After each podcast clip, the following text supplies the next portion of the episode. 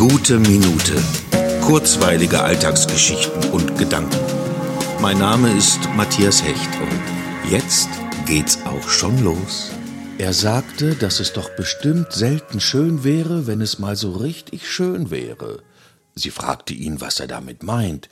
Er überlegte kurz und sagte dann, na ja, wenn es mal so richtig schön wäre, das wäre doch schön.